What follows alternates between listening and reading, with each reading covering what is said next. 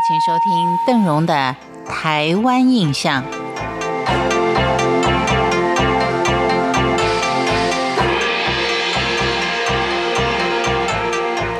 当邓荣为您介绍到屏东市的时候，其实我们可以看的不只是海，不只是原住民的一些特色建筑，或是他的生活习性。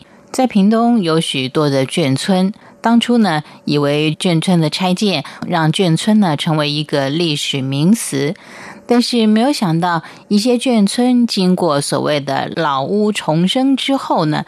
它的古朴跟怀旧，让一些文人打了底之后呢，再加上自己的设计跟构思，成了一个相当特殊的文化展区跟休闲怀旧的景点。今天呢，在这里还要向您介绍一项老东西，那就是糖厂文物馆，去探索老火车头。在邓荣为您介绍的眷村区不远的地方。就是建于一九零九年的旧屏东的糖厂，原称是阿侯制糖所。这个好像应该用这个台语来念啊，更具有味道一点。这个建于一九零九年的屏东糖厂，在几年前，它的厂区跟一个代表性的烟囱都已经拆除了，现在是台糖的办公区。能参观的部分呢，就剩下园区的文物馆以及它对面的台糖冰店。那您一定会讲，那老火车头在哪里呢？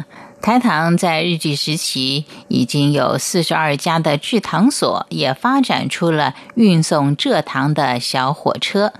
糖厂虽然已经不复建，但代表各个时期的小火车，倒都还是在这里。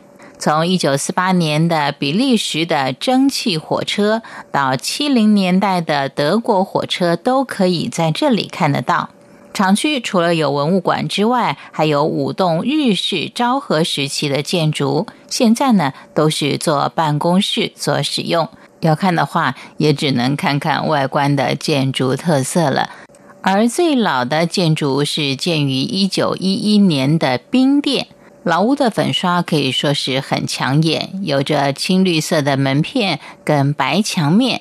目前呢，目前是做仓库使用。冰店里面有一个特殊的酵母冰棒，相当的浓郁。当然，味道不见得每一个人都喜欢，但是如果您到那里呢，还是可以买一支来尝尝看。另外，像是它也有传统的红豆的啊，或是花生的，可以品尝。在早年糖业相当发达的时候，从厂区延伸出去的铁轨可以说是密如丝网，许多铁轨都散落在万年溪一带的民宅间。万年溪是贯穿屏东市的一条小溪流。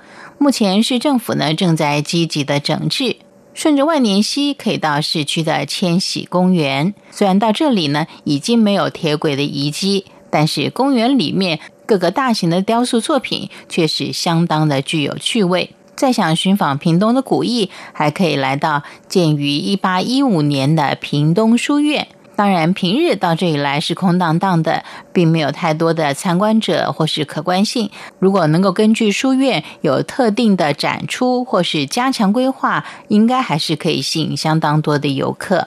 附近的重兰社区还有同是古迹的萧氏家庙。重兰社区的小巷弄里面可以看到墙上的马赛克拼贴或是粗犷的壁画，这都是几年前社区打造的艺术造景。穿过巷弄，萧氏家庙就是位于大榕树前的广场。萧家可以说是当年此地的士绅。学堂部分呢是阿侯地方文化馆，属于传统的闽式建筑，能够让您欣赏到闽式建筑的雕梁画栋之美。今天仍旧为您介绍的是屏东的老屋重建。感谢您的收听，台湾印象，我们下回见。